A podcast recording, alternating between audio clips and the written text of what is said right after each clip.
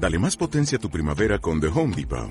Obtén una potencia similar a la de la gasolina para podar, recortar y soplar con el sistema OnePlus de 18 voltios de Ryobi desde solo 89 dólares. Potencia para podar un tercio de un acre con una carga. Potencia para recortar el césped que dura hasta dos horas. Y fuerza de soplado de 110 millas por hora. Todo con una batería intercambiable. Llévate el sistema inalámbrico OnePlus de 18 voltios de Ryobi. Solo en The Home Depot. Haces más. Logras más. Capítulo 20 Julia invitó a Paul a un café, que pagó disimuladamente con su tarjeta regalo con el dibujo de una bombilla. Cuando finalmente cruzaron el umbral de Segovia, lo recibió un español de aspecto agradable que se presentó como el dueño del restaurante y que estuvo encantado de que Paul le respondiera en su idioma. Las paredes del Segovia estaban pintadas de color amarillo como el sol y decoradas con dibujos de Picasso, en los que se veía a Don Quijote y a Sancho Panza. En un rincón, un guitarrista tocaba temas del maestro Segovia. Una serie de mesas alargadas estaban colocadas formando un cuadro en el centro de la sala, para la cena de la facultad. Esa disposición aseguraba que todos los comensales quedaran de cara al resto. A Julia no le apetecía en absoluto quedar frente a la profesora Dolor. Si se le hubiera ocurrido alguna manera de marcharse sin insultar al profesor Martin lo habría hecho. Paul eligió dos sitios apartados del centro. Era muy consciente del sistema de clases y sabía que los puestos de honor no eran para ellos. Mientras comentaba el menú con el camarero en español, Julia seguía dándole vueltas a los celos injustificados de Gabriel. Discretamente sacó el teléfono del maletín para enviarle un mensaje de texto. Entonces se dio cuenta de que tenía un mensaje de él. No vengas a la cena. Búscate una excusa. Espérame en casa. El conserje te abrirá la puerta. Luego te explico. Por favor, haz lo que te pido. Gabriel. Julia se quedó mirando la pantalla sin comprender nada, hasta que Paul le dio un codazo. ¿Te apetece beber algo? Um, si tienen, me encantaría un poco de sangría. Nuestra sangría es excelente, dijo el camarero antes de retirarse para encargar las bebidas. Julia dirigió a Paul una mirada de disculpa. Tengo un mensaje de Owen, siento ser tan maleducada. No te preocupes. Él se entretuvo leyendo el menú mientras ella escribía una respuesta. Tenía el teléfono apagado. Es demasiado tarde. Ya estoy aquí. No tienes motivos para estar celoso. Cuando acabe la cena me iré a casa contigo. Me tendrás en tu cama hasta mañana. Julia. Volvió a guardar el teléfono, rezando para que Gabriel no se enfadara demasiado. Oh dioses de los rellenar con el término que mejor defina nuestra relación, celosos y demasiado protectores. No permitan que monte una escena no delante de sus colegas. Por desgracia para Julia y para quien la estaba enviando un mensaje en ese momento, el maletín ahogó el sonido. En los siguientes veinte minutos los invitados acabaron de llegar. La profesora Lemming y algún otro académico se sentaron al lado de Paul. En el extremo opuesto Gabriel se había sentado entre el profesor Martin y la profesora Singer. Al verlos, Julia empezó a beber su sangría con demasiado entusiasmo. Esperaba que el alcohol le ayudara a tolerar mejor la tensión que crepitaba en la sala. La bebida, con mucha fruta, estaba buenísima. ¿Tienes frío?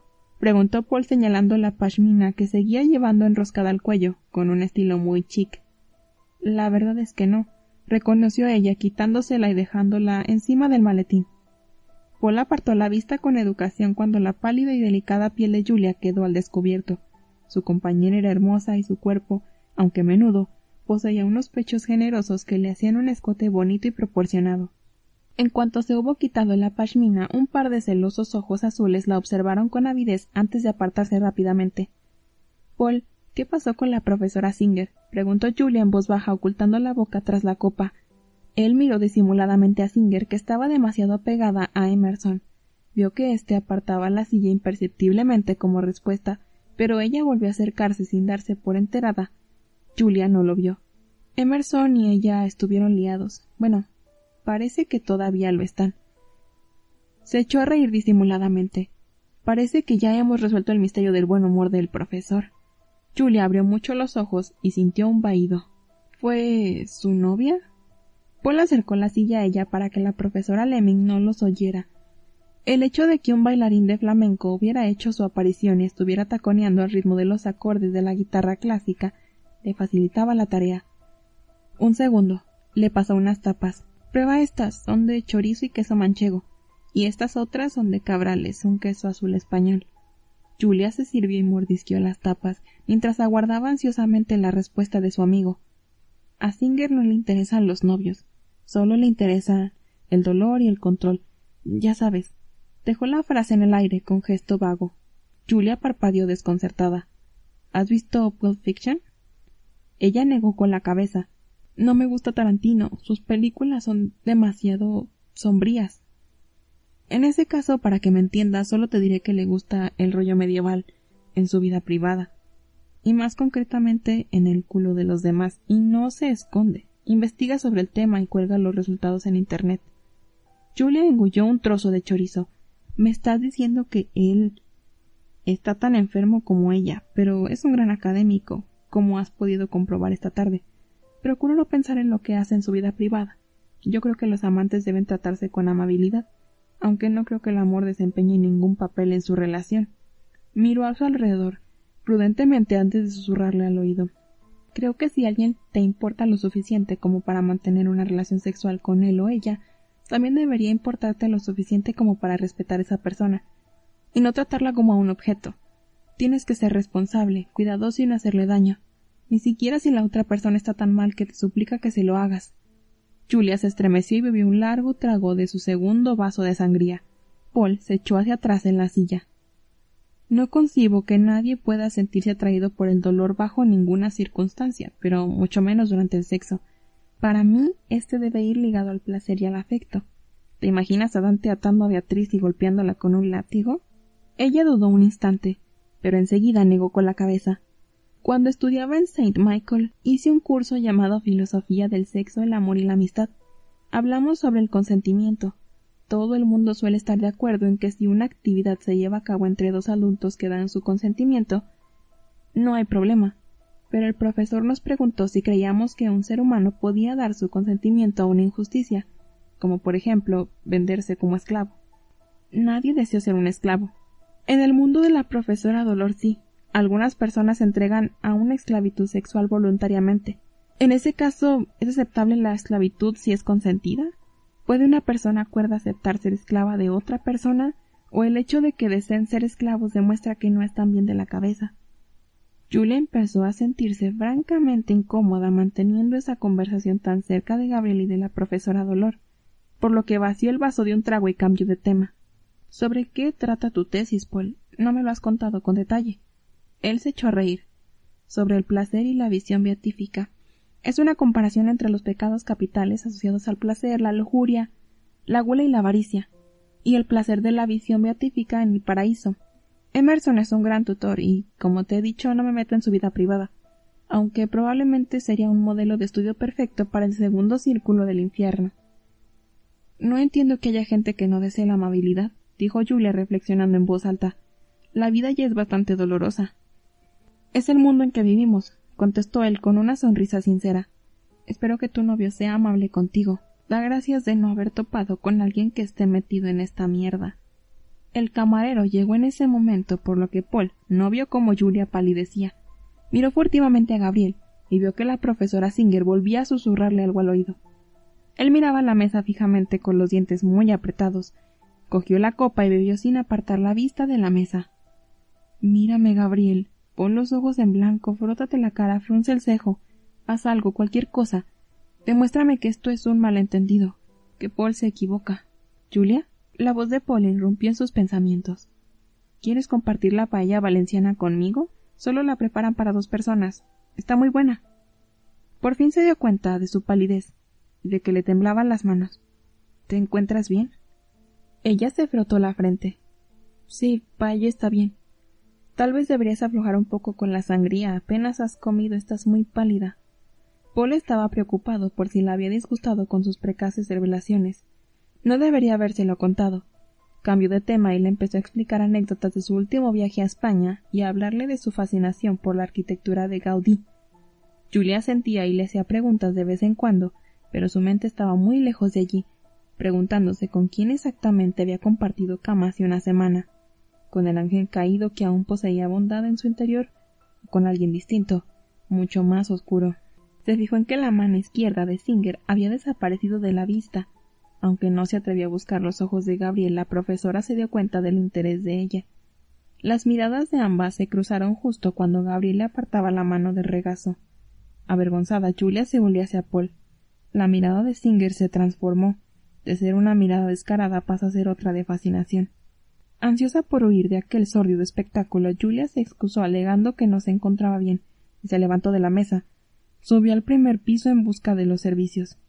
Se miró al espejo tratando de asimilar todo lo que había oído. Su mente era un torbellino de imágenes y palabras que le desgarraban el corazón. ¿Por qué quería nadie que lo golpearan? Gabriel y Anne. Dolor, control, la mano de ella en el regazo de él. Anne pegando a Gabriel, Gabriel pegando a Anne. Julia se inclinó sobre el lavabo, luchando contra las náuseas. No supo cuánto tiempo pasó así, con los ojos cerrados hasta que alguien entró. Hola, hola. La profesora Singer la estaba contemplando con una sonrisa de oreja a oreja, que dejaba al descubierto sus dientes brillantes. Julia observó que la luz que se reflejaba en las gafas de la mujer hacía que sus ojos verdes tuvieran un brillo rojizo. Soy la profesora Singer, encantada de conocerte. Le ofreció la mano y ella se la estrechó a regañadientes murmurando un saludo. La mano de la mujer estaba fría pero llena de vida. Sujetó la de Julia con fuerza demasiado rato al soltarla le acarició la línea de la vida con un dedo, como si la estuviera poniendo a prueba. Ella se estremeció. La profesora la dio la cabeza y entornó los ojos. Creía que me estabas esperando. ¿Te pongo nerviosa? Julia frunció el cejo. No, he venido a lavarme las manos, creo que he pillado la gripe. Es una lástima. Ansinger volvió a sonreír, dando un paso hacia ella. Aunque no pareces enferma, tienes una piel preciosa. Gracias. Julia miró hacia la puerta, buscando el modo de escapar. De nada, de nada. ¿Lleva los labios pintados o es tu color natural? Preguntó entonces, inclinándose y observando desde demasiado cerca los labios gruesos y entreabiertos de Julia. Esta dio un paso atrás. Es mi color natural. La profesora dio otro paso adelante. Extraordinario. Ya sabes, por supuesto, que el color natural de los labios se encuentra en otras partes más íntimas del cuerpo de la mujer. Ese color en tus labios es delicioso. Estoy segura de que será arrebatador en otros lugares. Ella se quedó boquiabierta. Mírate en el espejo. ¿Cómo no me he fijado en ti antes? Por suerte tú te has fijado en mí. Dando otro paso hacia ella, añadió en voz más baja. ¿Te gusta mirar? ¿Te ha gustado ver lo que estaba haciendo por debajo de la mesa? susurró. Julia se ruborizó. No sé de qué me está hablando. ¿Sabes? Cuando se incrementa el flujo sanguíneo la piel cambia de color, como ahora. Sonrió mostrando los dientes. ¿Estás avergonzada o excitada? Por eso tus mejillas se han ruborizado, igual que tus labios. Y seguro que te has ruborizado también en otras partes, ¿verdad? Bajó la voz todavía más, más abajo, donde seguro que tu cuerpo está deseando que lo acaricien y jueguen con él. Se pasó la lengua por los labios antes de continuar. Mi pequeña perla rosada, creo que quieres que juegue contigo. Serías una mascota preciosa. Julia la miró con dureza. No estoy interesada en ser la mascota de nadie.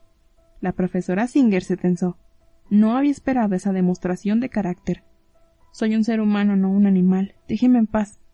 Julia no sabía de dónde había sacado el valor para plantarle cara, pero el caso era que lo había hecho. La mujer se echó a reír. Los seres humanos somos animales, querida. Compartimos fisiología, Reaccionamos del mismo modo a los estímulos. Tenemos las mismas necesidades comida, bebida y sexo. Pero algunos de nosotros somos un poco más inteligentes. Julia la miró con suficiencia. Yo soy lo bastante inteligente como para saber lo que es un animal y no estoy ni remotamente interesada en que me follen como si lo fuera. Si me disculpa. Esquivándola salió del baño. Si cambias de idea ven a buscarme, ronroneó Anne. Ni lo sueñe, replicó ella enfadada y se marchó corriendo, respirando muy deprisa. Unos pasos la persiguieron, cuando alguien la metió en un cuarto oscuro y corrió el pestillo. Julia gritó. Al intentar salir de allí, chocó contra un pecho sólido. El desconocido la sujetó por las muñecas. Julián. Estaba demasiado oscuro para verle la cara, pero Julia reconoció su voz, así como la extraña sensación que la recorría cada vez que él la tocaba. Dejó de resistirse. Por favor, enciende la luz. Tengo claustrofobia, dijo, con una voz que a Gabriel le recordó a la de una niña asustada. La soltó y sostuvo su iPhone en alto como si fuera una linterna. ¿Mejor así? preguntó, reprimiendo el impulso de preguntarle qué tenía que ver la luz con la claustrofobia. Rodeándole los hombros temblorosos con un brazo, le dio un beso en la frente. ¿Julián? Ella miró a su alrededor y vio que estaba en el cuartito de las escobas. ¿Julián? repitió él tratando de retener su atención. He visto que antes seguía. ¿Estás bien? No. ¿Qué te ha hecho? Me ha dicho que sería una buena mascota, murmuró con la cabeza baja. Gabriel frunció el cejo. ¿Te ha tocado? Ella cerró los ojos y se secó unas gotas de sudor de la frente. Solo la mano. Él bajó la intensidad de la luz del iPhone por miedo a que Anne viera la luz por debajo de la puerta. Tenía miedo de que pasara esto. ¿Por qué no me has hecho caso? Ya te lo he dicho, cuando he visto el mensaje ya era demasiado tarde. Francamente no esperaba que nadie me tirara los tejos en una cena académica, y mucho menos que lo hiciera ningún profesor que no fueras tú. Gabriel gruñó. Llevaba toda la cena observándote. Sin duda la has excitado con tu timidez y tu belleza. Para ella estar en una habitación contigo es una provocación tan grande como enseñarle un cordero a un lobo. Negó con la cabeza. He tratado de impedirlo. Julia lo miró a los ojos. ¿No era porque estuviera celoso? Claro que estoy celoso. Los celos son una emoción nueva para mí, Julián. No estoy acostumbrado a lidiar con ellos, pero le habría pedido a Paul que te llevara a cenar a otro sitio, a cualquier sitio, con tal de mantenerte alejada de esa mujer. ¿Tuviste una historia con ella? La mirada de él perdió brillo y apretó los labios. No es el lugar adecuado para hablar de eso. Julia negó con la cabeza y volvió a marearse. Había confiado en que Paul estuviera equivocado, pero la reacción de Gabriel acababa de confirmar sus temores. ¿Cómo pudiste? Estás temblando. ¿Vas a vomitar? ¿Por qué no respondes a mis preguntas? Julián, dijo él, con los dientes apretados, en estos momentos lo único que me preocupa es tu salud y tu bienestar. No responderé a ninguna pregunta hasta que estés seguro de que te encuentras bien, aunque si vomitas te prometo que te apartaré el pelo de la cara. Añadió con una débil sonrisa. No voy a vomitar, murmuró ella. Por desgracia, no es la primera mujer que trata de ligar conmigo. Lo que más me preocupa es que me ocultes cosas. Gabriel juntó mucho las cejas al oírla, pero enseguida recobró el aplomo. Julián, confía en mí. Cuanto menos sepas sobre ella, mejor. Tu alma estará más limpia cuando más apartada estés de ella. ¿Y qué pasa con tu alma? ¿No pasa nada si te toca por debajo de la mesa? Los he visto, Gabriel. Por eso se ha fijado en mí. Él la fulminó con la mirada. Me estaba provocando. Quería que montara una escena en público. Me he resistido esperando que se mantuviera entretenida conmigo y no se fijara en ti, pero he fracasado. ¿Por qué he tenido que enterarme por Paul de que estuviste liado con ella? ¿Paul te lo ha contado? Julia asintió. Gabriel maldijo y se frotó los ojos con fuerza, como si tratara de librarse de una imagen repulsiva. No pensaba que viniera a la conferencia. No compartimos valores ni temas de interés. Hacía meses que no la veía. Forma parte de mi pasado, de un pasado que no pienso repetir, y aunque viviera eternamente. Paul me contó que le gusta el dolor. ¿Fueron violentos juntos? Él apretó tanto los puños que los tendones se le tensaron y empezaron a temblar. Sí, me gustaría poder decirte que me embaucó con sus malas artes de seductora, pero no fue eso lo que pasó. Sin embargo, no pienso entrar en detalles. No quiero que tu mente descienda a su oscuro reino.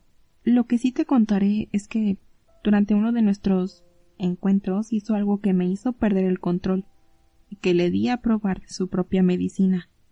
Por eso me echó de su casa y no volví nunca más. ¿Te pegó? Varias veces, admitió él muy serio. De eso se trataba.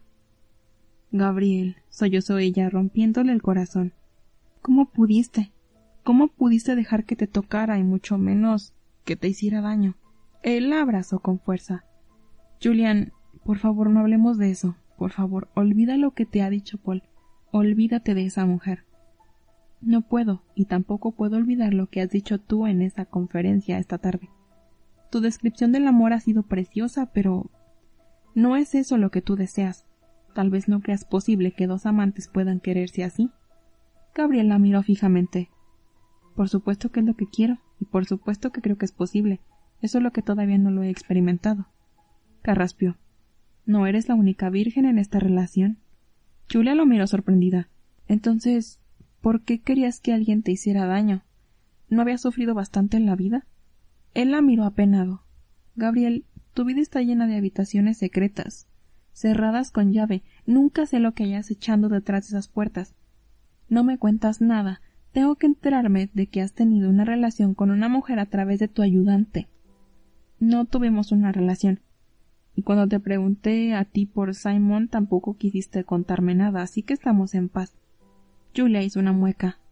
Pero te hablé de mi madre. Él suspiró. Sí, lo hiciste. Enterarme de lo que te pasó en San Luis me dolió más de lo que puedas imaginar. Mucho más que Anne y sus jueguecitos de salón. Negó con la cabeza. Tienes razón. Debí hablarte de ella. Cambió el peso de pie varias veces y se metió las manos en los bolsillos. Pensé que si te lo contaba te sentirías tan asqueada que oirías de mí, que te darías cuenta de que soy un demonio. No eres un demonio, susurró Julia. Eres un ángel caído que aún tiene bondad en su interior un ángel caído que aspira a hacerle el amor a una mujer y tratarla con ternura. Cerró los ojos. Haberme enterado de la existencia de la profesora Singer por tu boca habría sido muy preferible a esto. He tenido que aguantar que ella me lo restregara por la cara y tú ni siquiera me mirabas. La vergüenza es una pesada carga, Julián, y es algo que tú desconoces. No eres el único pecador que hay en este cuarto, Gabriel, replicó ella abriendo los ojos y respirando hondo y por eso no puedo echarte en cara tus pecados del pasado. ¿Aún la deseas? Por supuesto que no, exclamó el indignado. No tuvimos una relación, Julián, son un par de encuentros. Fue hace más de un año y no habíamos vuelto a vernos desde entonces. Suspiró. Si insistes te contaré los detalles, pero no aquí ni ahora. ¿Puedes esperar a que acabe la cena al menos, por favor? Ella se mordió el labio inferior pensativa. Gabriel le cubrió la boca con la suya y besándola le liberó el labio. Por favor, no te lastimes. Me duele. Yo podría decir lo mismo. A él se le hundieron los hombros y gruñó un poco. Te doy de tiempo hasta después de la cena, pero solo si me prometes que no dejarás que ella vuelva a ponerte la mano encima. Encantado. Julia soltó el aire con fuerza. Gracias. ¿Te quedarás? No, no puedo estar sentada frente a esa mujer comiendo paella tranquilamente. Me revuelve el estómago te llevaré a casa. Eres el invitado de honor, no puedes irte. Gabriel se pasó las manos por el pelo. Al menos deja que te pida un taxi, trataré de escaparme lo antes posible. El conserje te abrirá la puerta. Metiendo la mano en el bolsillo sacó un fajo de billetes sujeto por un lujoso clip metálico. Ella negó con la cabeza. Ya tengo dinero. Coge al menos mi tarjeta de crédito y pide comida a domicilio. No ha cenado. Ahora no podía comer aunque quisiera. Gabriel suspiró y se frotó los ojos. Julia se dispuso a marcharse, pero él la detuvo, sujetándola por el codo. Espera, le rogó. Cuando te he visto entrar en la sala de conferencias, el corazón me ha dado un brinco. Literalmente, Julia. Nunca te he visto tan hermosa. Parecías feliz. Tragó saliva ruidosamente.